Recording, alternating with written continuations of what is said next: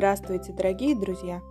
Сегодня мы хотим познакомить вас с книгой Юлии Кузнецовой «Подружки». Эта книга – сборник веселых рассказов о девчачьей дружбе. Хорошо, когда подружка рядом и готова прийти к тебе на помощь.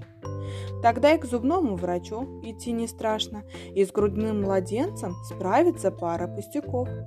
А если случается ссора, то за ней всегда следует примирение – ведь у настоящих подружек, как поется в известной песне, все пополам – и огорчение, и радость,